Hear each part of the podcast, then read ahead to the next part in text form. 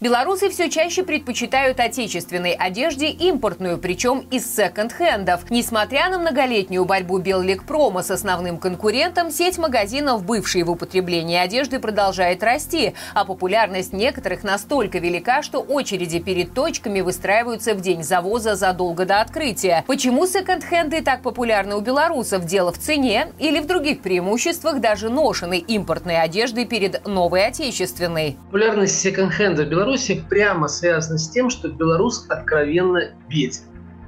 Только человек с очень невысоким уровнем дохода э, может идти и покупать вещи, которые уже БУ. Точнее, есть вторая группа граждан, которые сознательно э, пытаются не носить ущерб окружающей среде и тратить как можно меньше ресурсов, но, скорее всего, это не про Беларусь. Скорее всего, у нас пока такая тенденция, такой моды э, не наблюдается. В Беларуси это все, конечно же, от бедности. Если мы посмотрим на структуру расходов нормального белоруса, то выяснится, что более 40% своих доходов Беларусь тратит просто на еду.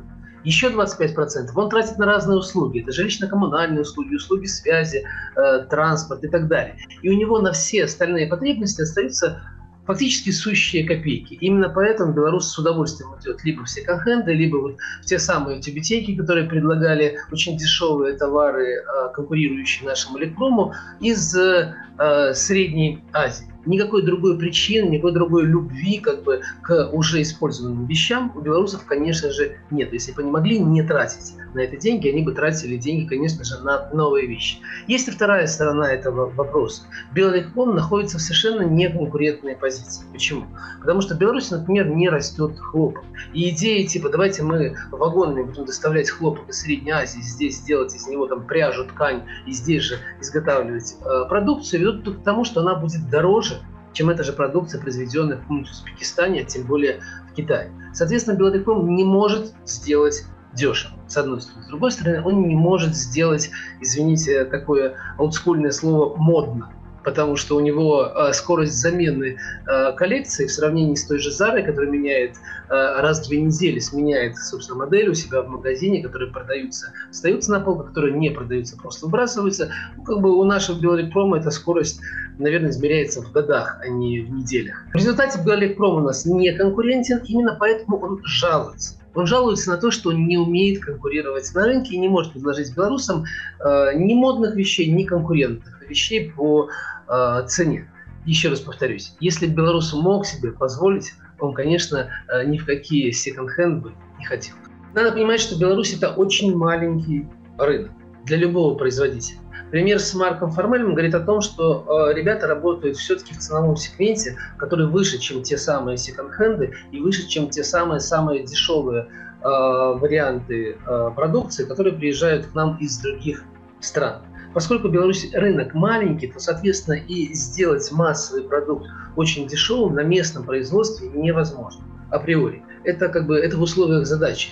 Э, у нас э, находится. Да? То есть наш, наш путь – это не делать дешевую продукцию, а делать продукцию красивой, качественной, занимать какие-то э, небольшие сегменты, как это делает тот самый Марк Формель. Поэтому тут дело не в давлении на кого-то, кому не дают делать.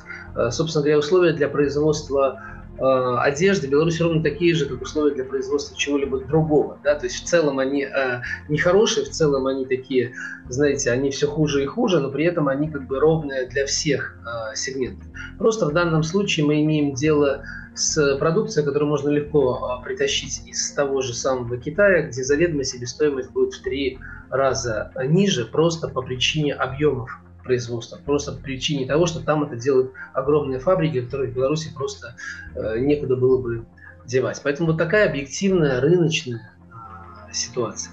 Конечно, если мы заглянем в телевизор, мы обнаружим там дружбу вплоть, вплоть до семейных отношений и с Узбекистаном, и с Китаем, и с новыми странами, там, Зимбабве, Экваториальной Гвинеи или э, Нигерии.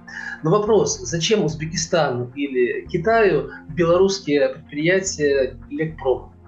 Ну, с какой вот целью? Что новое Беларусь может принести для этих предприятий? Беларусь не может предоставить рынок, в Беларуси, в Беларуси нет никаких уникальных технологий и ну, предоставить этим э, людям привести белорусских э, специалистов, белорусских э, швей, наверное, теоретически можно было. Потому что сегодня в Китае средняя зарплата на уровне 1000 долларов. И, наверное, швеи, швеи из какого-нибудь из Велики либо из Слонима, вообще-то, может быть, уже с удовольствием бы и поехали туда поработать на этом китайском рынке, но это такая новая идея. А в целом, вот на развитых рынках, на которых как бы развита продукция электрома, белорусам делать нечем, предложить нечем. Если мы говорим про такие удивительные страны, как африканские, где можно было бы в теории представить себе, что там Беларусь организовывает какие-нибудь э, производства, то тут э, загадка в следующем. Например, э, по Зимбабве сначала весь прошлись американцы, у них ничего не получилось, с европейцами вместе. Потом туда приехали китайцы, у которых тоже были большие планы, у них там тоже ничего не получилось.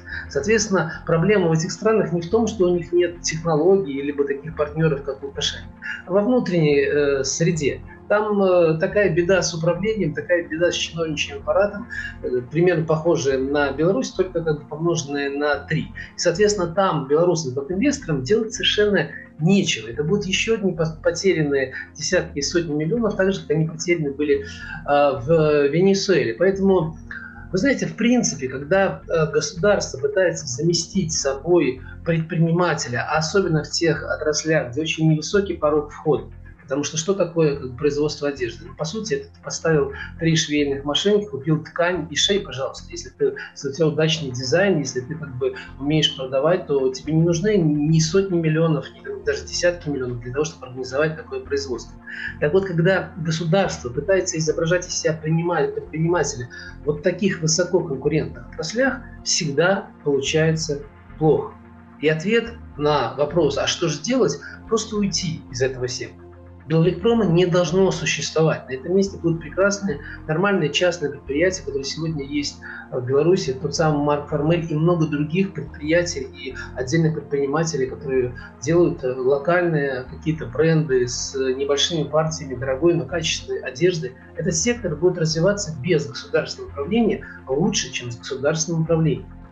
Wildberries э, настолько большая компания, действительно успешная компания, это действительно э, при некоторых запятых отличный пример частного бизнеса на э, новом современном рынке, но это торговая компания. Конечно, надо понимать, что это торговая компания, которая сама по себе ничего не производит, просто предлагает новый способ э, продажи клиентам. Ну, он уже относительно новый, но перспективы у него еще очень и очень большие.